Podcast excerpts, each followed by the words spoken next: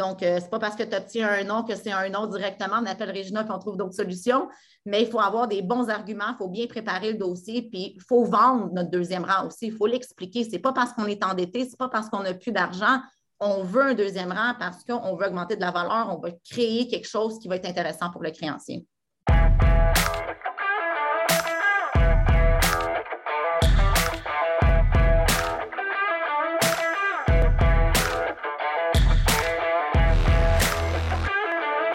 Donc, euh, c'est un peu pour l'introduction. Encore une fois, merci d'être présent. Euh, je sais que euh, c'est vraiment intéressant ce que PML fait au niveau du contenu. Puis, c'est une façon de remercier PML pour tout ce qu'on met partout de façon gratuite. c'est vraiment d'encourager les courtiers. ce soir, on va avoir la chance d'avoir Regina. Je vois quelques courtiers en place maintenant qui sont là. je ne vais peut-être pas tous les nommer, mais ceux que je vois, je vois Jessica Laes, Sarah Boudreau, Laurent, Félix, donc, euh, là, sûrement quelques autres, quelques, quelques-uns de supplémentaires, mais là, c'est ce que je vois. Euh, fait que j'aimerais vraiment, si possible, de, votre côté, si jamais vous avez de la business, n'hésitez pas à communiquer avec eux et puis on va être en mesure de, vous, vous, servir d'une belle façon. Donc, ce soir, Regina Slobodianouk, Slobo Dianouk, excusez-moi. Regina, ce qui est intéressant avec elle, c'est que Regina a un super background. Elle a travaillé dans des gros bureaux de notaire euh, dans Westmount Capital euh, et, tout, et, enfin, dans les gros bureaux notaires qui, entre autres, faisaient les prêts pour Westmount Capital et d'autres gros, gros prêteurs comme ça. Et euh, bien sûr, elle était parajuriste et la raison pour laquelle elle a joint PMML au départ, c'était vraiment pour partir une division avec PMML de prêts privés, du courtage en prêts privés. Et puis, euh, c'est intéressant parce qu'en dedans d'un an et demi, elle a quand même bâti une business très solide. Euh, elle a été récupérée sur euh, le marché environ, écoute, un moment était à peu près un demi-milliard de, de, prêteurs d'argent disponible pour passer. Et puis, entre-temps, mais bien sûr, à cause de son background de, parajuriste, Regina est capable de rentrer vraiment en détail dans vos questions de comprendre les premiers rangs, deuxième rang et toutes les mains levées et tout, ce qui se passe, les processus dans un prêt privé, euh, du début à la fin. je ne pense pas qu'il y ait grandes questions ce soir qui vont pouvoir la, bloquer, si vous voulez. Je vous défie. Euh, mais chose certaine, c'est qu'elle est super sharp, beaucoup, de, beaucoup de, connaissances, puis je pense que c'est la meilleure personne pour parler du prêt privé. Fait que sans plus tarder, Regina, je te, je te laisse la parole. Ben, merci tout d'abord, Patrice, pour l'introduction. C'est grandement apprécié. Euh, donc, comme la plupart des gens ici me connaissent un peu, d'autres un peu moins. Donc, Patrice a fait une excellente euh, euh, introduction de ce côté-là. Le, but aujourd'hui que je voulais voir, c'était vraiment un échange. J'aimerais ça vraiment qu'on puisse échanger sur vos questionnements sur le prêt privé, puisque moi, sur une base régulière, je reçois plusieurs questions, mais souvent, c'est des questions très redondantes. Euh, que les questions tout le monde se passe. Donc, c'est là qu'on en est venu au partage d'informations. Donc, il n'y a pas de questions niaiseuses, c'est toujours des bonnes questions, puis on est là pour tous apprendre. Tous les jours, on apprend d'un côté et de l'autre. Euh, j'aimerais ça aller à travers sur les barèmes de souscription, les différents prêteurs un peu et euh, les différents termes qu'on négocie lors d'un prêt, puisqu'il y a plus qu'un taux puis un terme qu'on négocie. Donc, on va aller voir, il y a des frais de, du prêteur, il y a des frais de notaire qui s'ajoutent, il y a des frais d'assurance qui s'ajoutent. Donc, souvent, c'est des questions ou des points qui sont un peu oubliés par les gens. Donc, je voulais voir de, si en partant, il y a peut-être un investisseur qui, se pose la question, c'est quoi le prêt privé? Qui sont les prêteurs privés? Est-ce que vous avez déjà posé la question à savoir c'est quand on fait affaire avec un prêteur, c'est qui un prêteur privé? C'est quoi qu'on catégorise de prêteur privé? Non? Personne? Allez-y. Moi, je me suis posé la question. Je me suis posé la question. La question?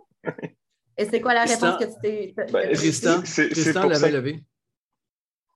J'avais une question. Est-ce qu'il y a plusieurs catégories de prêteurs privés, comme le, marché parallèle, marché euh, ben, prêteur privé, euh, alternatif, si on peut voir un peu peut-être les différentes catégories?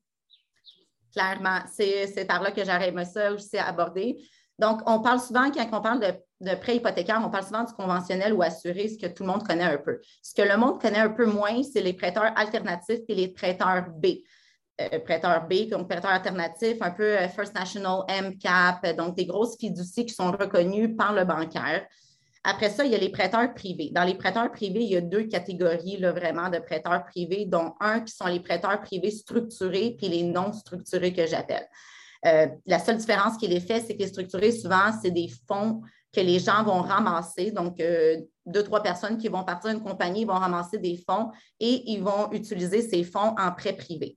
Par la suite, il y a le prêteur que j'appelle non structuré, qui peut être un peu comme monsieur tout le monde, moi et vous, qui devient prêteur. Donc, on est souvent investisseur, on ramasse un certain capital assez intéressant qu'on aimerait investir en tant que prêteur privé.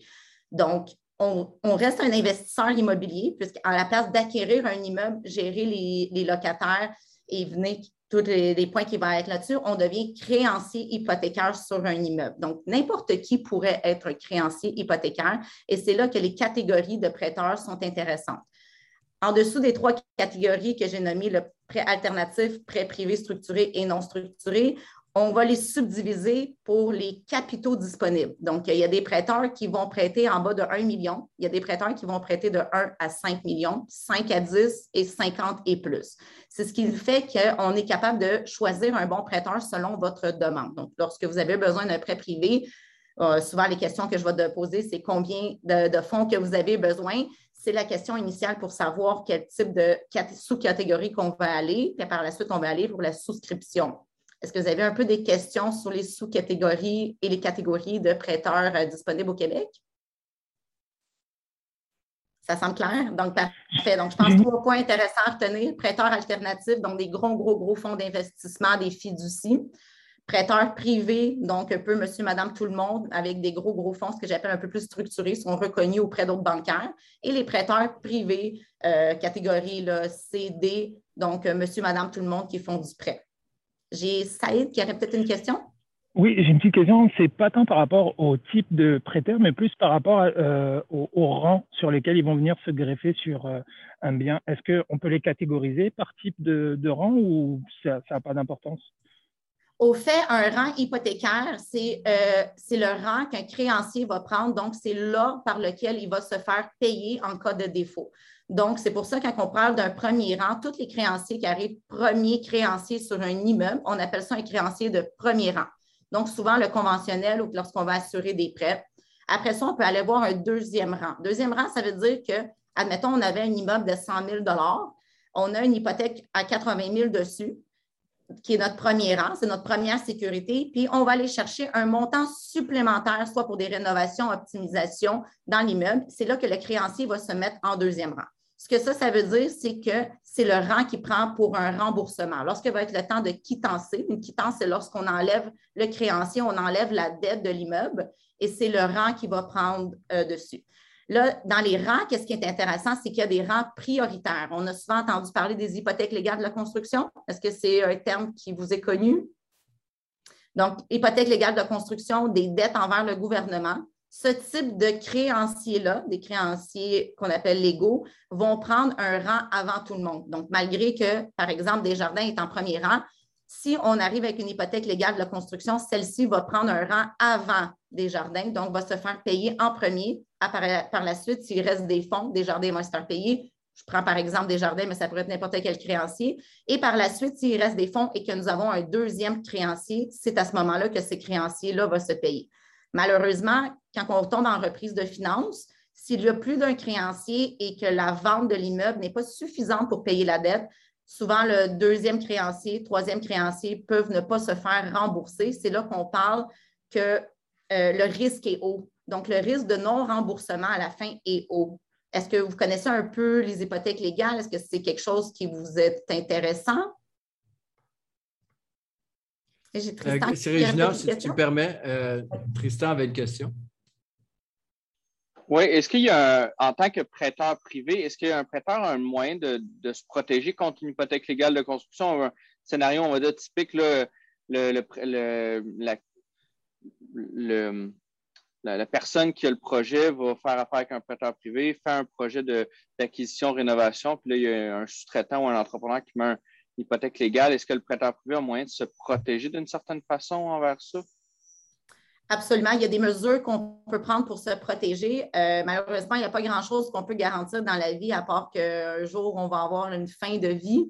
À part ça, on va peut-être payer des taxes. Les autres choses, il n'y a rien qui est garanti. Il y a des mesures prises par, euh, par le prêteur à cet effet-là. Qu'est-ce qu'on fait souvent, ce qui est le plus vu, c'est des déboursés progressifs via un notaire. Donc, le notaire va s'assurer que, admettons, on fait des rénovations, puis à toutes les 33% donc trois paiements lors des rénovations vont se faire. Lorsque 33% des rénovations sont faites, le prêteur va débourser 33% des montants accordés ou selon un montant qui est accordé. Il va s'attendre à ce que 30 jours soient passés après que le reçu, la facture a été émise pour les travaux ordonnés afin que le notaire paye immédiatement l'entrepreneur.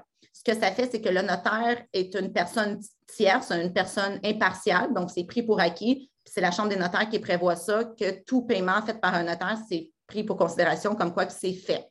Donc, en faisant un paiement via le notaire directement à l'entrepreneur, on s'assure de ne pas avoir d'hypothèque légale de la construction, puisque si la facture est acquittée dans le délai donné, ben, l'entrepreneur ne pourra pas mettre une hypothèque légale de la construction.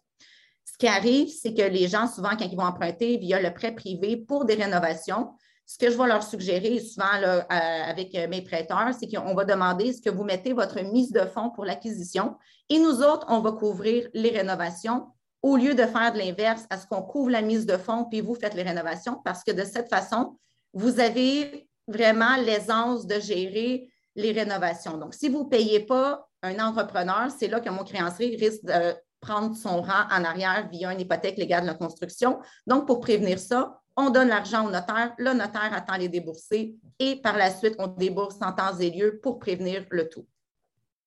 J'arrête peut-être Christian, je pense qu'il y aurait peut-être une question. Euh, oui, Christophe.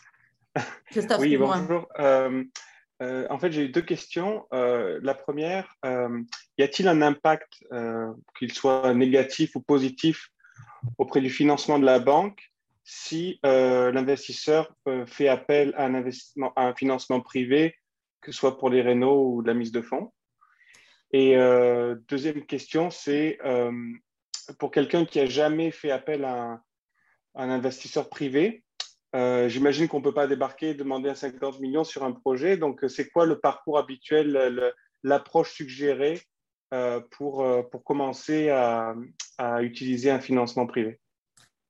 D'abord, je vais commencer avec ta question. C'est deux excellentes questions. Donc, deux questions, je pense que les, les aspects, les impacts sont très importants à prendre. Il faut comprendre qu'un prêteur privé est souvent utilisé pour plusieurs raisons. Donc, euh, la mauvaise raison, c'est quand on n'a pas d'argent, on n'a pas d'autres immeubles à donner en collatéral, ce n'est pas une bonne option d'utiliser le prêt privé. Une bonne option d'utiliser le prêt privé, c'est lorsque, par exemple, on a des délais courts, on a besoin de, de sortir l'argent d'un financement immédiat pour acheter l'immeuble, puis par la suite le faire refinancer. Où est-ce qu'un impact, il va avoir un, impact vers la banque, c'est lorsqu'on va cacher de l'information à la banque. Donc, par exemple, si je vais prendre mon exemple d'un immeuble à 100 000, il n'y en reste pas beaucoup, euh, je pense, au Québec à 100 000, mais si je prends cet exemple-là pour faire ça simple, on, a euh, un, financement bancaire qui est à 80% donc 80 000 dessus, et on va aller mettre un deuxième rang. la loi ne prévoit pas qu'on n'a pas le droit de mettre un deuxième rang. Ce que est important de comprendre, c'est que le bancaire vous fait signer une convention de prêt dans laquelle vous vous engagez à ne pas obtenir un financement de deuxième rang sans l'obtention de la permission de la banque.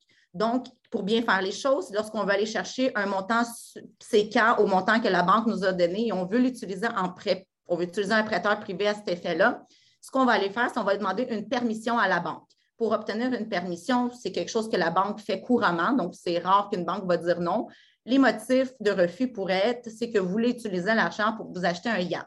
Vous voulez vous acheter un yacht, vous n'augmentez pas la valeur de l'immeuble. Donc, la banque ne voit pas, elle voit un risque très grand à ce que vous retirez de l'argent à travers un, prêteur privé là-dessus. Si vous expliquez à la banque que vous aimeriez faire un prêt de 150 000 afin d'augmenter la valeur de l'immeuble, donc vous allez refaire la toiture, vous allez convertir euh, le chauffage, vous allez embellir l'immeuble, donc vous allez créer de la valeur, dans ce cas-là, la banque risque de vous donner un accord, puisque la banque ne perd pas ses droits en tant que créancier de premier rang. C'est juste que son risque, il monte un peu du fait que la dette augmente.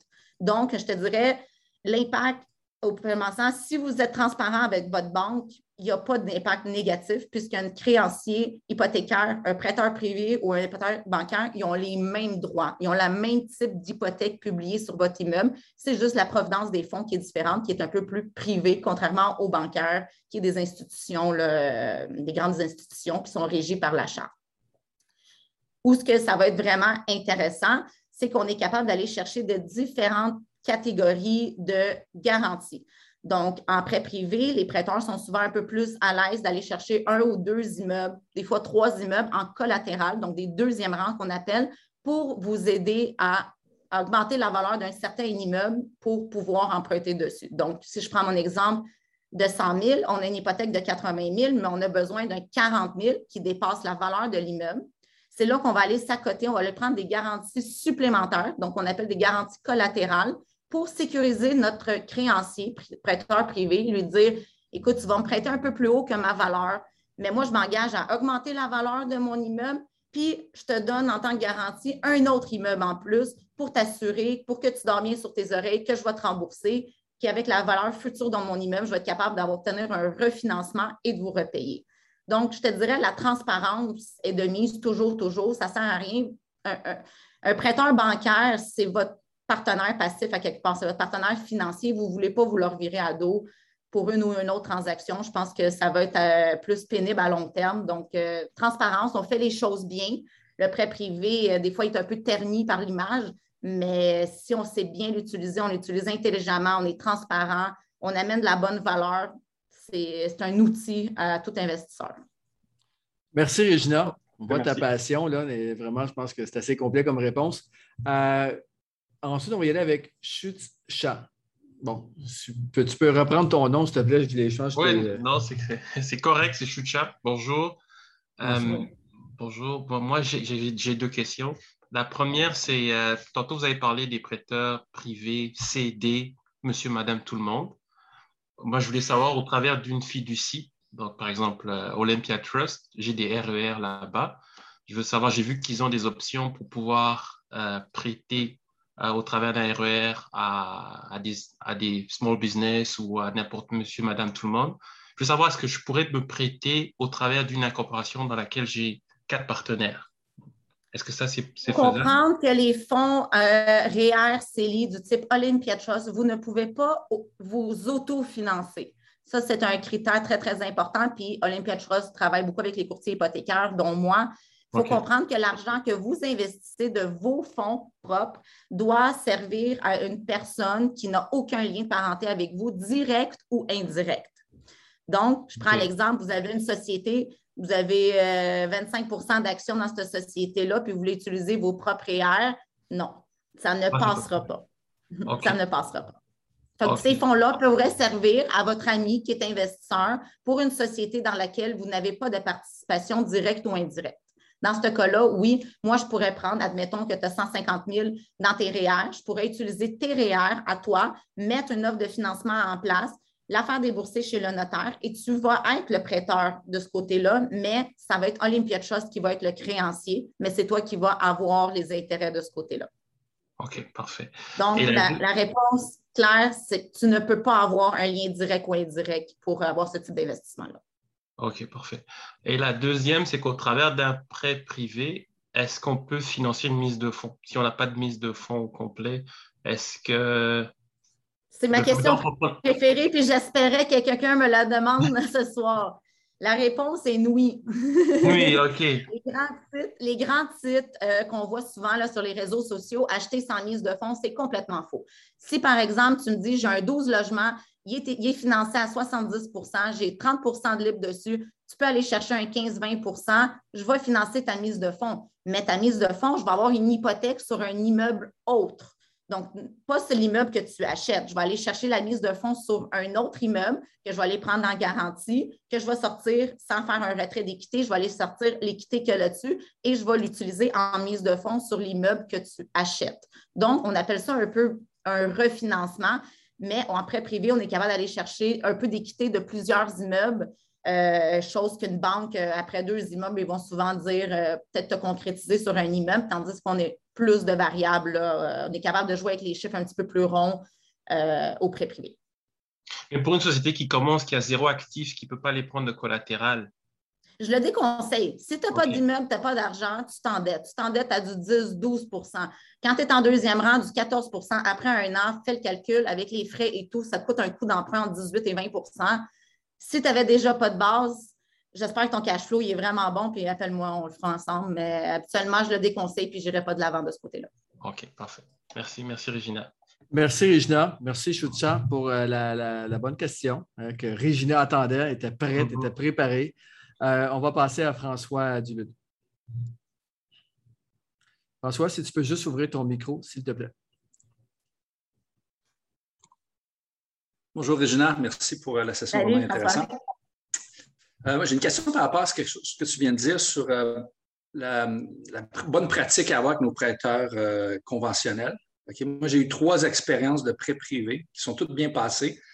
Mais en fait, non, je n'ai eu, trois, mais une que j'avais regardé de le faire People's Trust. D'ailleurs, c'est une hypothèque qui était chez vous, que vous m'avez, euh, vous avez fait le brokerage. Euh, et j'ai lu le contrat, ça disait que si je prenais une deuxième hypothèque, il y avait le droit de rappeler le prêt. C'était très, très drastique. J'en ai fait avec Desjardins. Desjardins sont très ouverts à ça, ils comprennent vraiment la game. Ils, savent qu'ils ne sont pas rapides. Euh, tu vas arriver, tu vas prendre l'argent là, tu vas faire un projet, puis tu leur ramènes le projet après, puis ils sont contents, ils comprennent très bien. Euh, j'ai eu l'Industriel Alliance qui dort un petit peu au gaz, là, j'ai pu le passer. Moi, c'est des projets un peu comme tu dis, c'est deux mois. Euh, j'achète quelque chose, euh, moitié cash, moitié financé. Je le rénove vite, après, je vais en conventionnel. Mais au niveau François, légal. François, tu veux-tu me permettre juste de corriger un petit point que tu as dit par rapport à People Trust? ce que tu as dit est vrai, mais ce qu'il faut faire attention, c'est que People Trust fait des prêts qui sont assurés SCHL. Donc, c'est des conditions de la SCHL qui ne permettent pas d'avoir un deuxième prêt. Fait que Desjardins, si Desjardins va à SCHL, ah. ils vont obligatoirement aussi, ne tu pourras pas mettre, peu importe c'est qui le prêteur, c'est une condition des CHL et non pas du prêteur. Fait que dans ce cas ici, ce n'était pas le People Trust qui, était le, qui empêchait le deuxième rang, mais puisque People Trust font seulement du prêt assuré, alors que Desjardins, eux, ils font du prêt conventionnel et dans le conventionnel, quelques banques permettent en effet. je vais juste corriger ça là, euh, maintenant. C'est bon. un petit commentaire, Patrice. On dit souvent un prêt assuré. Il faut comprendre peut-être que c'est peut-être un terme qu'on on utilise beaucoup. Il faut comprendre qu'une assurance prêt, c'est quelqu'un qui assure votre prêt, comme People Trust. Donc, c'est comme avoir une compagnie d'assurance qui assure vos paiements et tout. Fait que c'est un peu normal que les conditions soient un petit peu plus élevées de ce côté-là mais aussi People Trust, ils font eux-mêmes du deuxième rang. Donc, dans ces possibilités-là, c'est avoir du dossier par dossier, mais People Trust, il y a possibilité d'avoir du deuxième rang aussi. Mais clairement, si vous allez vous publier un deuxième rang sur People Trust ou majoritairement tous les créanciers, parce qu'une convention va le dire, vous avez deux possibilités. Premièrement, il faut comprendre qu'une hypothèque contient un avis d'adresse. Si vous regardez sur l'index, il y a toujours un avis d'adresse. Donc, toutes les hypothèques sont publiées par la suite un avis est donné aux créanciers d'avant. Donc, Desjardins et People Trust, il y a un avis qu'ils vont recevoir comme quoi qu'il y a une deuxième hypothèque. Rendu là, ce n'est plus vous qui avez la balle dans votre terrain, mais c'est le créancier. Est-ce qu'il ferme les yeux face à votre défaut et il continue d'avoir vos paiements et il peut vous mettre en défaut un jour ou l'autre, ou il vous met immédiatement en défaut et rappelle le prêt, vous avez 30 jours pour te le rembourser? Donc, c'est un risque que vous prenez en cachant cette information-là et en ne demandant pas l'autorisation à votre créancier, peu importe c'est qui est votre créancier. Merci, Regina. François, on va te laisser compléter ta question. Oui, mais c'est ça, c'est parce que dans le fond, ça ouvre un autre volet. L'essence de ces prêts-là, c'est la, rapidité. À chaque fois que je l'ai fait, là, je trouvais un deal, puis dans la journée même, j'avais mon financement, aucun problème. Mais je ne peux pas aller demander la, permission à Desjardins ou à, ou à Industriel Alliance. C'est des semaines et des semaines de, de magma bureaucratique. J'ai évité d'y aller quand c'était People's Trust. Là, je viens de comprendre pourquoi, parce que c'est euh, SCHL. Euh, mais juste comprendre, les autres, à part People's Trust, ça dit pas, ça dit que je suis, que j'ai pas le droit, mais ça ne parle pas de défaut. C'est ça la nuance. C'est ça, un défaut. Vous, hein? êtes en défaut. C'est le même principe qu'avoir une assurance habitation. Le jour que vous n'avez plus d'assurance habitation sur votre immeuble, vous êtes en défaut. le prêteur peut. Euh, c'est la même chose. Si vous refusez, c'est la même chose. C'est une condition à votre prêt, c'est une condition pendant votre prêt. Donc, il y a des conditions préalables au déboursé, il y a des conditions de remboursement, mais il y a des conditions de prêt. dont avoir une assurance toujours, dont ne pas avoir un deuxième rang, à moins d'avoir obtenu la permission préalable du créancier.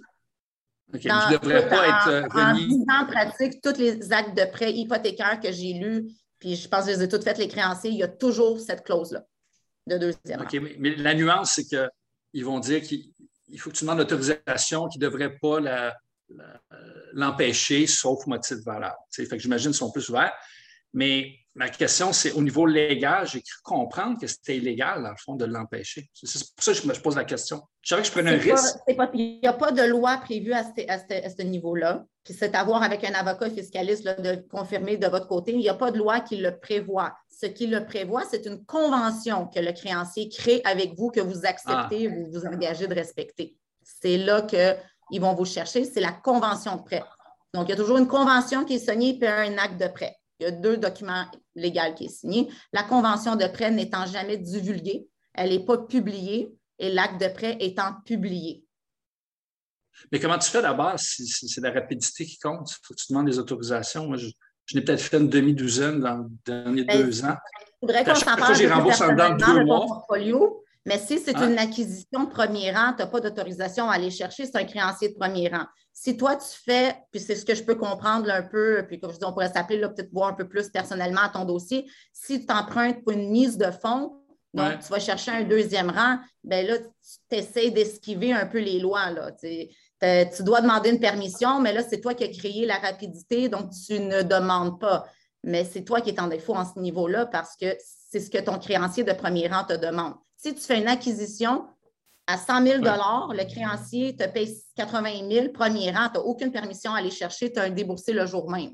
C'est lorsque tu veux emprunter ta mise de fonds et que tu dois obtenir le financement, là, tu ne peux pas avancer plus vite que les délais du créancier, à moins de prendre le risque de te mettre en défaut. Ce que je, je ne suggère pas. Je ne veux pas prendre tout le temps, mais j'ai une question reliée à ça, parce que ces gens. Si, disons, je reçois un avis de 30 jours, puis j'y remédie rapidement, est-ce que je suis safe? Je te dirais de regarder avec ton avocat, mais tu peux remédier aux défauts, mais ça ne veut pas dire que ta relation avec ta banque va être bonne. Ils peuvent aussi commencer. Euh, si tu, clairement tu mens à ton banquier, clairement la relation n'est plus là. Ils vont, vont manquer d'intérêt pour ton financement. Mais dans ces cas-là, je te dirais toujours d'aller voir avec un avocat là, parce que les délais de 30 jours, ça va assez vite. Genre jour juridique, jour, non juridique, on peut se mélanger assez rapidement là-dessus. Donc, euh, peut-être un petit mille euh, vaut bien pour un avocat pour ce type de conseil-là. C'est Jason, Laurent? Vas-y, vas-y, Jason. Je laisse la parole en Merci beaucoup. Euh, je vais essayer de plus rapide. Euh, donc, ma question euh, date d'il y a quelques, quelques minutes. puis M. Duville aussi a, répondu à une de mes questions en, même temps avec une des siennes. si par exemple ma copine veut investir avec moi, avec ces là vous aviez dit plutôt qu'il faut avoir aucun lien direct ou indirect. Est-ce que le fait que ma copine constitue un lien aux yeux euh, du financement ou c'est complètement séparé pour que ce soit un lien financier ou un intérêt dans une même entreprise? Ça dépend. Est-ce que vous habitez à la même résidence?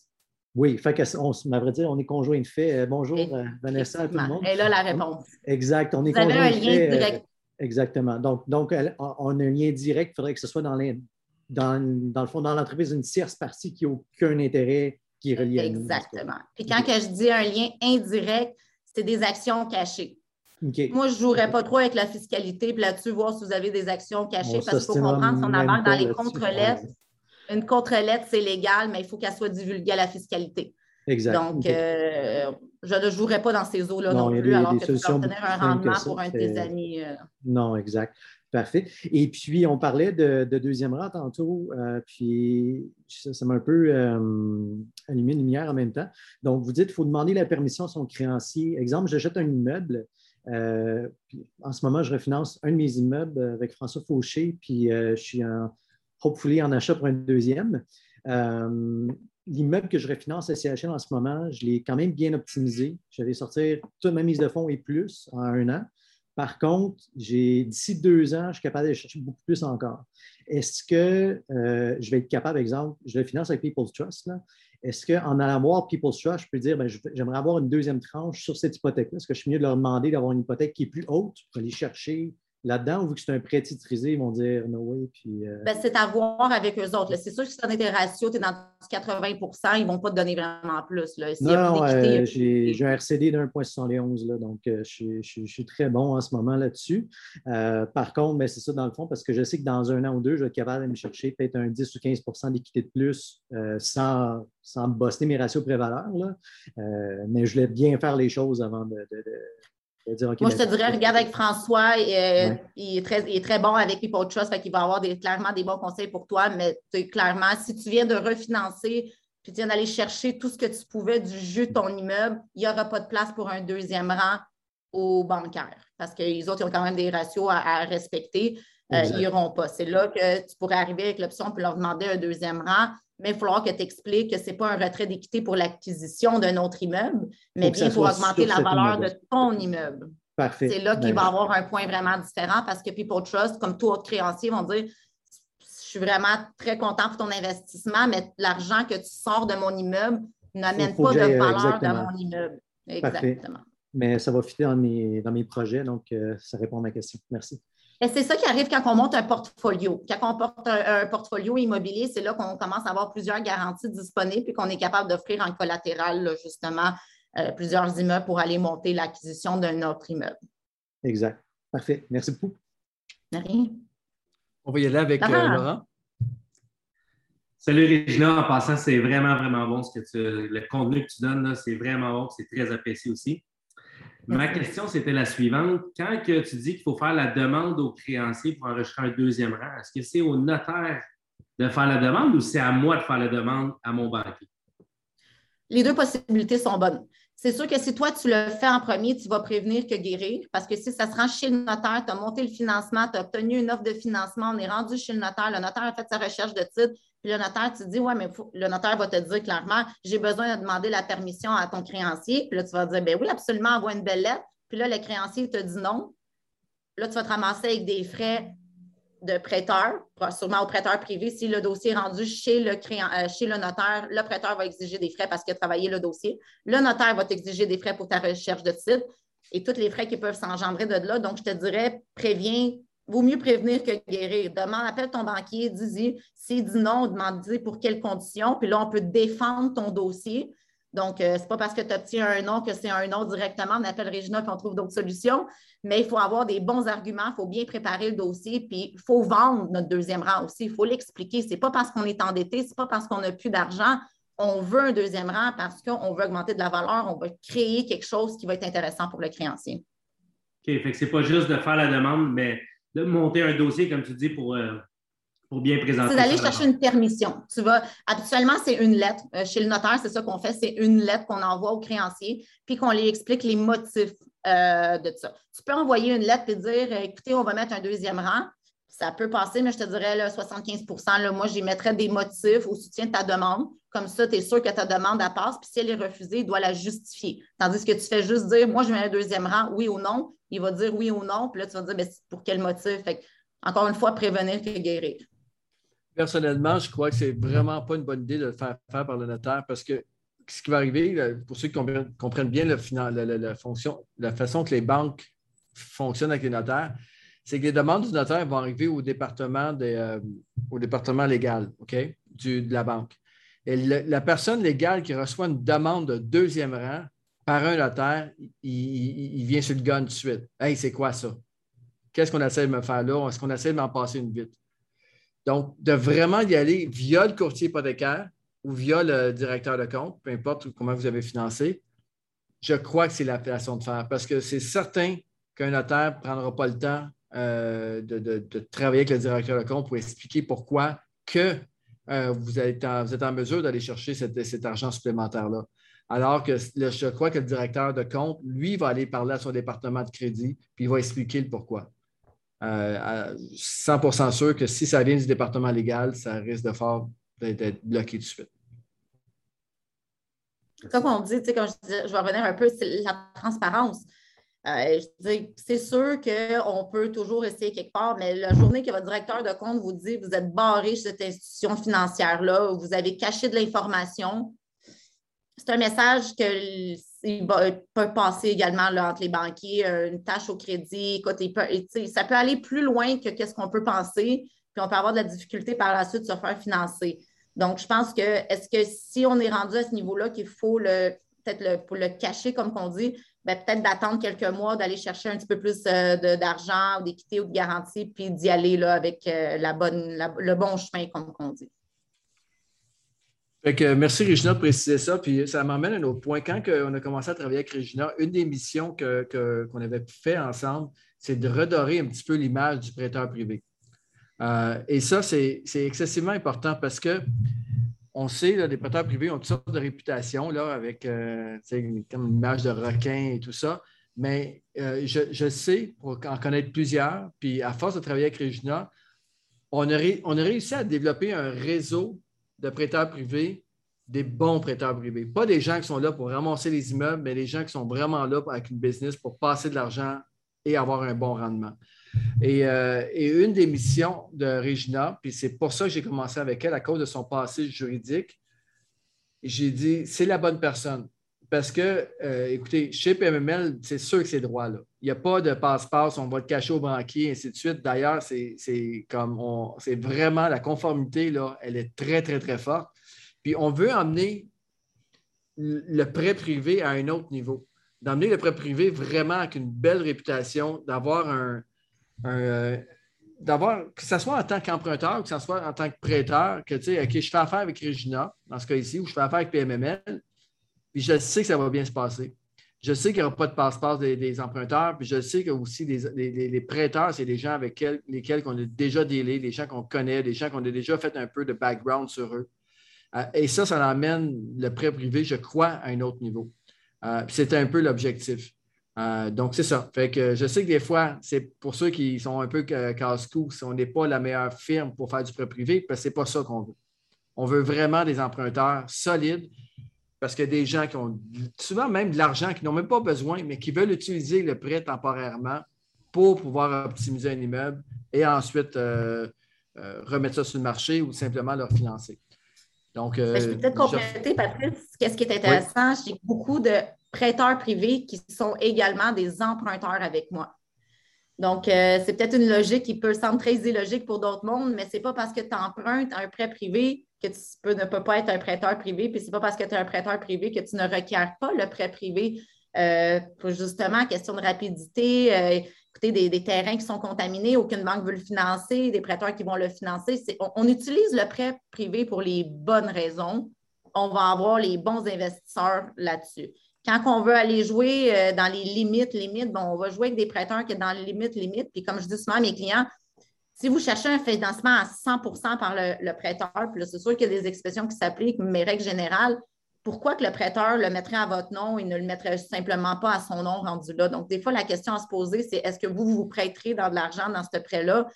si vous aurez l'argent, les fonds, si la, la réponse est non, ben, risque d'être du même côté là, des bons prêteurs aussi. Sinon, on tombe un peu comme qu'on appelait les lonely sharks, puis on essaie de garder ça plus loin des autres.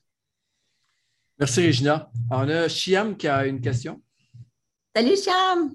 Oui, salut, Regina. Merci, Patrice. Ça va bien? Écoute, oui, ça va très bien. Merci à toi-même. Oui, merci. écoute, écoute j'ai deux, deux points. La première, euh, c'est un compliment. Et je, je, voudrais te remercier et aussi, enfin, je voudrais partager avec tous les gens qui sont ici. Et moi, je, enfin, je suis à Ottawa, j'achète des immeubles et c'est la première fois que je fais un prêt privé et c'est à travers toi, Regina, je te remercie beaucoup. Peut-être que je pourrais partager sans trop de détails, mais en grand, en grand lieu. Et on a acheté un portfolio de cinq immeubles hmm, et Regina nous a, enfin, nous a aidé pour ça et on a trouvé un prêteur privé qui a financé presque à 98 Avec des garanties supplémentaires, pour le préciser. On avait des bonnes garanties collatérales. Oui, il a des. Ouais, ouais, Et aussi, euh, c'était presque à 2,3 millions, je pense, euh, qu'on a pu faire ça. Et on est en train de refinancer maintenant, comme si avec euh, conventionnel, avec la SCHL, tout ça. Mais ça, enfin, c'est la première fois que j'ai fait ça, ça. Je voudrais partager avec ceux qui n'ont pas fait ça encore. Mais enfin, c'est une, euh, une méthode très rapide, très efficiente, mais il faut, faire, il faut bien travailler les chiffres. être sûr que ça va marcher. Et puis avoir des bonnes collatérales, des bonnes. comme c'est un bon exit stratégie. Oui. Je ne veux pas t'interrompre, Chiam, mais tu amènes un point sans partager ton dossier personnel, mais vu que tu en amènes, euh, un point qui a été très important à négocier dans tes euh, demandes. Et souvent que c'est un point que les gens ne pensent pas lorsqu'ils vont chercher un prêt privé tout seul. Et encore une fois, c'est un, gros bonus que moi, en tant que courtier, là, que connais bien les clauses que j'amène à mes clients, faut penser aux négociations pour les mains levées aussi.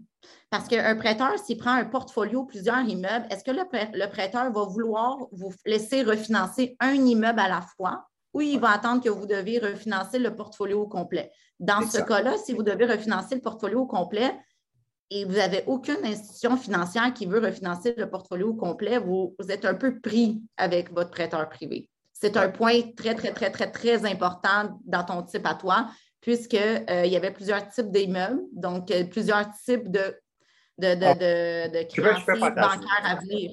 Oui, oui. En fait, on veut partager les détails parce que j'allais venir à ça, parce que c'est ce que tu as dit et puis Patrice a dit. Il n'y a pas seulement des requins comme si il y a le, prêteur avec qui tu travailles parce qu'il était très flexible.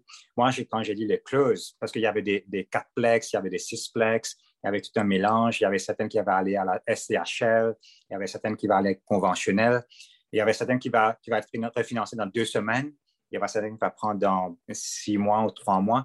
Mais euh, c'est avant-hier que les prêteurs, enfin, on a communiqué, ils ont accepté qu'on puisse refinancer avant même que, en fait, tout ce qui a été prescrit dans les clauses. Mais alors, ce n'est pas nécessairement des. En fait, il faut savoir bien avec qui on travaille. C'est ce que je veux dire. C'est là que l'importance, puis c'est un peu là que euh, moi et Patrice, euh, quand j'ai décidé de changer euh, ma carrière, c'est sûr que j'ai investi énormément d'années dans le droit où ce que je me suis, j'ai appris énormément et sur le terrain également.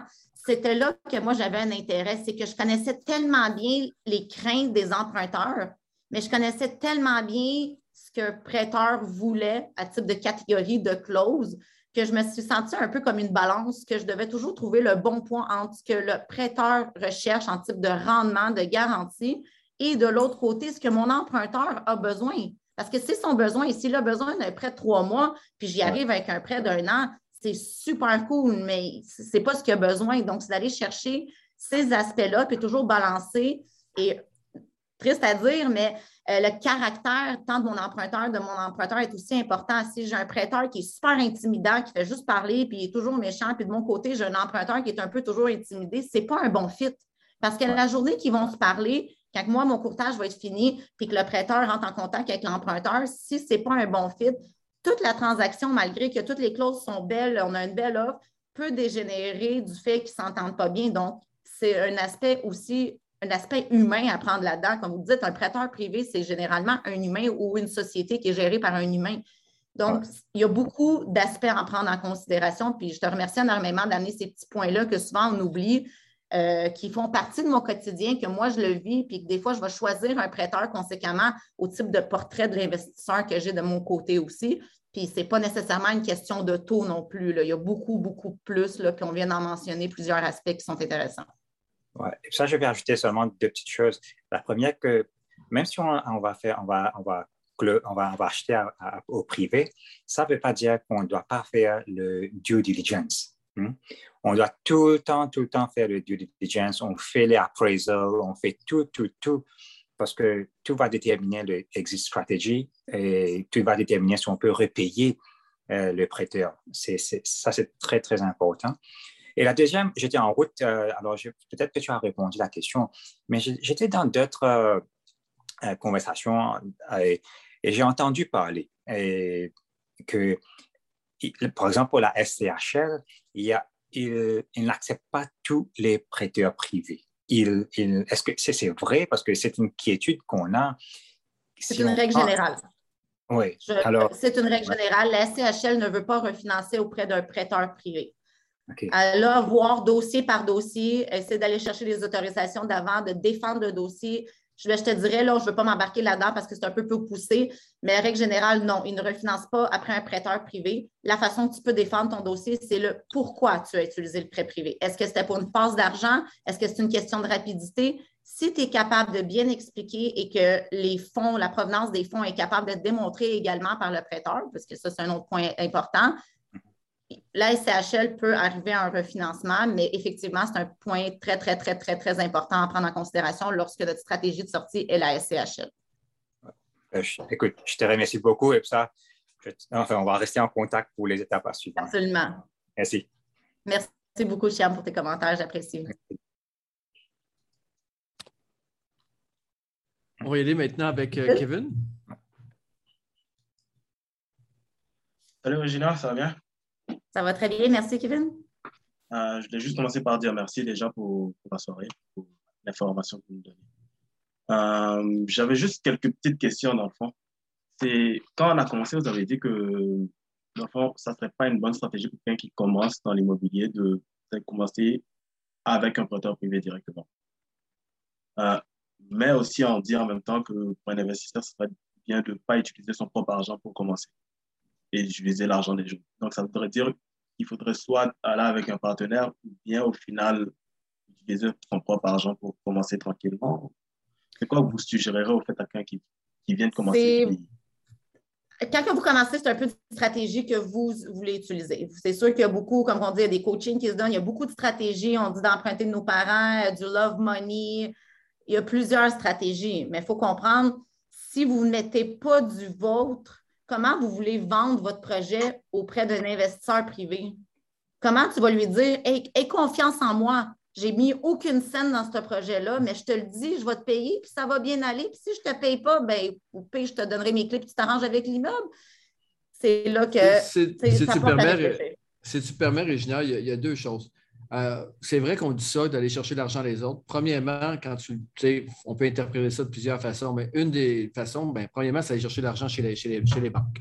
OK? Et c'est ça l'effet levier le souci avec ce que tu mentionnes, Kevin, c'est que ce n'est pas de financer à 100% Sauf que si tu n'as pas démontré au prêteur privé que tu as été capable dans le passé d'accumuler de l'argent dans l'immobilier et tu lui demandes à 100% dans le fond, c'est vraiment un acte de foi.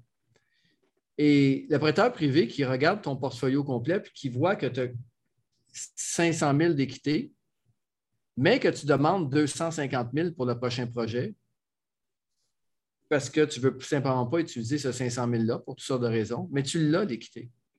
Donc, il y a une limite à utiliser l'argent des autres, c'est bien, mais il faut que tu sois capable, avant que les autres embarquent avec toi, il faut que tu sois capable de démontrer que tu as fait certaines preuves. Puis, déparer avec un prêt privé sans équité, au taux d'intérêt qui est élevé, ben, je veux dire, ce n'est pas la chose qui est suggérée, définitivement pas. Donc, quand on va faire une formation, on entend vraiment ce qu'on veut. Ce n'est pas nécessairement ce que les professeurs disent non plus, mais on entend ça parce qu'on n'a pas d'argent puis on, essaie de déformer un petit peu. Mais fait qu'il faut vraiment faire attention quand on, y va comme ça. Fait que utiliser l'argent des autres, ça ne veut pas dire euh, de le faire euh, de façon cobaye. Là. à la Lucky Luke, j'appelle ça faire ça à la Lucky Luke. OK. Merci, euh, merci Régina, de ta réponse. Merci Kevin. C'est quand même une bonne question. Merci. Donc, euh, pour répondre à ta question, là, la meilleure des façons de débuter, ça serait vraiment d'y aller avec un partenaire, OK, dans ton cas, si tu n'as pas d'équité ailleurs. Donc, pour commencer, vas avec un partenaire, quelqu'un qui a confiance en toi, qui te connaît, qui va être capable d'aller dans les autres troubles avec toi si jamais ça ne va pas bien, euh, qui va amener l'argent dans un projet que toi, tu vas donner celui qui va donner le, travail, qui va gérer, qui va optimiser l'immeuble. C'est souvent le cas. Donc, c'est possible de commencer sans mise de fonds, mais dis-toi que chez le notaire, il y, a, de l'argent qui va apparaître à quelque part. Du prêteur et aussi de toi et ton partenaire. OK. Donc, euh, merci, euh, Kevin, pour ces questions. On va continuer avec Saïd. Merci beaucoup. Euh, Juste pour euh, reprendre le point de Chiam, tantôt qui a parlé de euh, son cas avec le prêteur privé qui a financé jusqu'à 98%. Régina, en général, un prêteur privé va monter à quel pourcentage? J'imagine dans le cas de Chiam, c'est probablement une exception où tu parlais qu'il y avait plus de collatéral, mais on doit s'attendre à quoi en général avec un prêteur privé? Qui soit en Je dirais qu'en général, en premier rang, on va toujours aller dans du 80. Il va demander un 20% de mise de fonds, soit en collatéral, soit en argent, soit partenaire. Donc, je te dirais que les critères de financement sont beaucoup plus souples, oui, mais règle générale, c'est quand même le même principe que la banque. Ils veulent un certain apport de votre côté, là, voir quel type d'apport que vous pouvez donner puis quelle sécurité que vous êtes capable de donner. Mais clairement, c'est pour ça que j'ai apporté une précision du côté HM. J'avais des, des garanties hautes puis qu'on était capable d'aller chercher sur des valeurs autres également. Donc, c'est toujours du prêt privé c'est toujours un cas par cas, puis c'est pour ça qu'on passe par une analyse, une vérification diligente, tant sur l'immeuble, tant sur l'emprunteur, pour voir c'est quoi l'immeuble. Il faut comprendre, euh, on, finance, nous autres, on fait du commercial, donc il y a une valeur économique là-dedans. Donc, c'est quoi les revenus de l'immeuble? Donc, il y a une différence entre acheter un immeuble qui a six revenus et un immeuble qui est vacant, qu'on veut détruire pour le rebâtir. Euh, il y a une certaine période là-dedans qui n'y a pas de revenus, donc c'est à l'emprunteur qui va de supporter, d'être capable de gérer le stress également de ça, parce que clairement, du 12-14% ce n'est pas des paiements de 250 par mois. Euh, ça peut monter du 13 14 000 dépendamment du projet. on parle des gros projets d'envergure. Donc, ça prend quand même un coussin quelque part. Ça prend des, ça prend des emprunteurs de solutions. Donc, quelqu'un qui essaie dans une problématique se retrouve, il va chercher un partenaire, il vend l'immeuble, donc il est capable de trouver des solutions. Puis c'est souvent une des dernières étapes que le prêteur va vouloir savoir, puis que j'aimerais peut-être qu'on glisse quelques petits mots avant la fin, c'est la stratégie de sortie. La demande de financement, c'est un point important. Tout le reste, je m'en charge. Le deuxième, c'est la stratégie de sortie. C'est vraiment clair, on a un beau projet, on va le financer, mais comment, le prêteur va toujours me demander, mais comment que le client va se refinancer? Comment il va ressortir l'argent pour me payer moi? Donc, le refinancement, c'est là que, encore une fois, c'est intéressant de travailler avec des courtiers hypothécaires, puisqu'on est capable d'aller voir des, valeurs futures après rénovation, euh, puis de monter une stratégie de refinancement et d'aller vendre votre dossier au privé, malgré qu'il est bon, un bon immeuble, un bon emprunteur, mais de vendre votre stratégie de ce côté-là aussi, qui est probablement la clé pour avoir un déboursé. C'est savoir comment que. Parce que quand je dis temps, le prêteur veut un rendement mensuel, ça, c'est sûr, c'est ce qu'il veut. Mais il veut avoir son capital aussi. Il ne veut pas ne plus jamais revoir son capital investi et avoir seulement de l'intérêt. Donc, la stratégie de sortie, je vous dirais, avant de même faire une demande, c'est de penser, mais comment je vais leur payer, ce prêteur-là? Si vous avez commencé à avoir des, réponses à ces questions-là, on peut commencer à regarder pour le prêt privé. Merci. Plaisir. Peut-être Alain? Je pense qu'il est patient, Alain, depuis un petit bout. Oui, allô? Euh, J'aimerais avoir que, tu élabores un petit peu, Régina, sur la, collatérale. Euh, la collatérale, il va aller chercher un montant, la différence entre la valeur de l'immeuble et l'hypothèque restante. La valeur euh, de l'immeuble, ils vont prendre quoi? La valeur marchande, valeur agréée, valeur économique? C'est quoi? C'est quelle?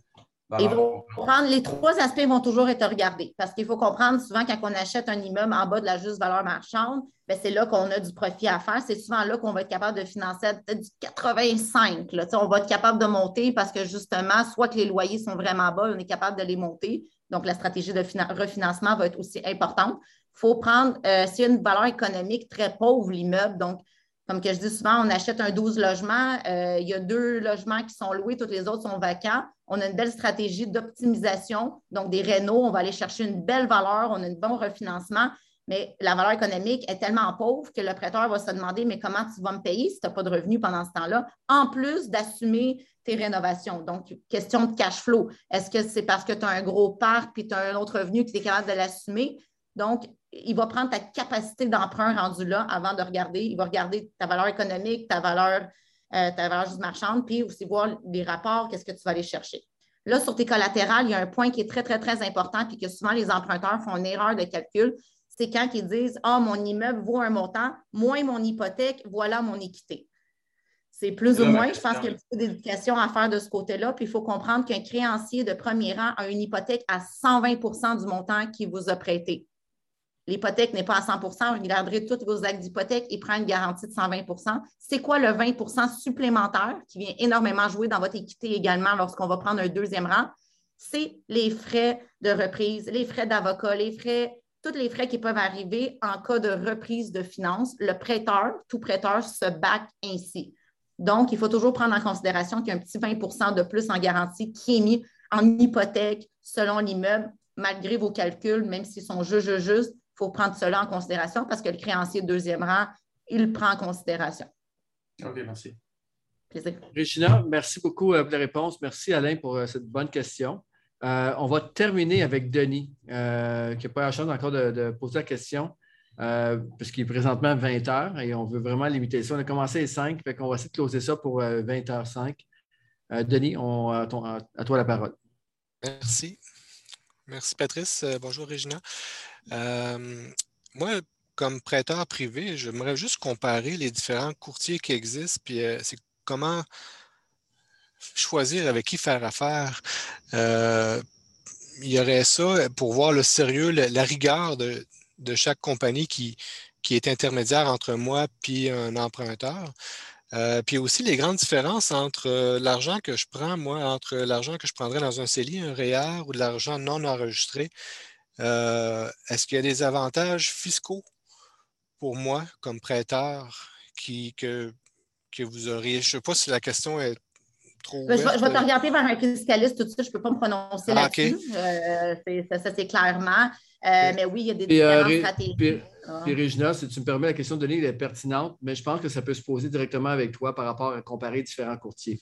Euh, parce que je ne peux pas nommer d'autres. oui, il y en a d'autres qui m'approchent aussi, puis là, je sais ça. Mais je ne vais même pas nommer de nom si possible. je ne veux pas entendre de nom.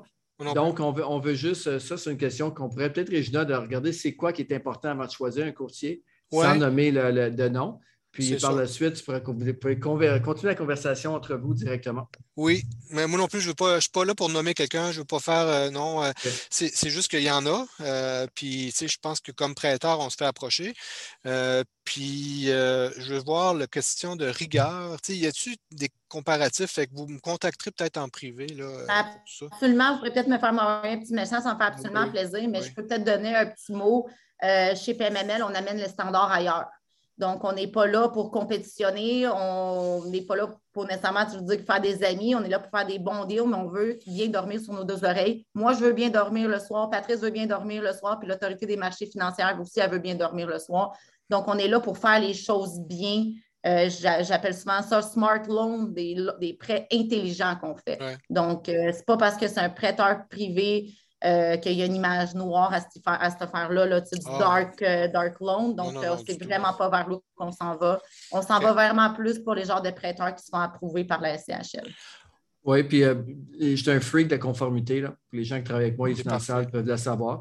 Puis une chose aussi, c'est que justement, c'est d'emmener le prêt privé à un, autre niveau, de, redorer cette image-là, parce que je crois vraiment que c'est un outil extraordinaire, bien utilisé. S'il est bien utilisé. Puis je sais que Regina a laissé énormément d'argent sur la table parce que les emprunteurs étaient un peu trop euh, rock'n'roll ou cowboy. Oui, c'est ce que je veux savoir. C'est arrivé. Bien sûr, il n'y a personne là qui C'est au prêteur à faire son, également son due diligence, sa vérification diligente. Mais je peux vous assurer que de notre côté, euh, on, fait quand même une bonne partie du travail. Donc, merci, Denis. merci, Regina. Peut-être un petit Regina, point. Il reste 30 secondes. Euh, ce que je veux dire, c'est qu'on monte un dossier à grandeur avant de le soumettre au prêteur. Donc, on ne fait pas seulement partager votre dossier, vos informations au monde. Je prends votre dossier, je fais une analyse, on fait chez PMML une vérification, on, monte un dossier, et après ça, on fait par des critères, on choisit le prêteur. Donc, je pense que c'est un point peut-être important pour les emprunteurs. On ne soumet pas vos dossiers euh, qui que ce soit juste pour aller obtenir un financement. Comme je dis, on monte les standards plus haut, on tient à la confidentialité, puis je pense que ça fait toute la différence. Puis également, il y a pas, Regina n'est pas la seule, c'est pas elle qui va dire OK, je vais de l'avant ou pas. Il y a tout un système de conformité chez PML avec des analystes en arrière qui vont regarder le prêt de ce que le travail du courtier hypothécaire pour s'assurer qu'il euh, n'y a pas une petite euh, omission qui a été faite des fois. Ce n'est même pas une question de, fois de mauvaise foi, c'est du gros volume qu'on fait. Fait qu'on veut s'assurer que toutes des, des, euh, des processus de vérification. Fait qu'habituellement, il y a trois personnes qui vont passer par-dessus un dossier avant que ça soit soumis. Trois personnes différentes chez nous. Donc, pour euh, devenir un prêteur privé avec PMML, est-ce que je contacte Patrice, Régina? Régina directement. Régina directement? On s'appelle puis on déjeune. c'est ça. Donc, euh, ben, écoutez, wow, quelle belle participation ce soir. Vraiment intéressant, Régina. Je savais que tu aurais réponse pas mal à tout. Euh, mais je pense que la, qualité des questions aussi a été pour beaucoup. merci à tous. Merci de votre présence. Encore une fois, euh, pour ceux qui, euh, qui, apprécient le contenu que PMML fait sur une base hebdomadaire Café PML, toutes les autres vidéos qu'on a faites, on a plus de 300 vidéos sur pmml.tv. la meilleure façon de nous remercier, c'est vraiment d'encourager la business des courtiers hypothécaires, des courtiers immobiliers et bien sûr, bientôt des évaluateurs agréés. Pour ça, bien sûr, dans le prêt privé, on va avoir besoin d'évaluations agréées. Donc, c'est toutes des choses, des services qu'on offre. Puis, euh, la meilleure façon de vous remercier là, pour le contenu, si vous avez apprécié, c'est d'encourager le business euh, des courtiers. merci à tous. Merci à Regina. Merci de votre présence. Et on se revoit mardi soir prochain.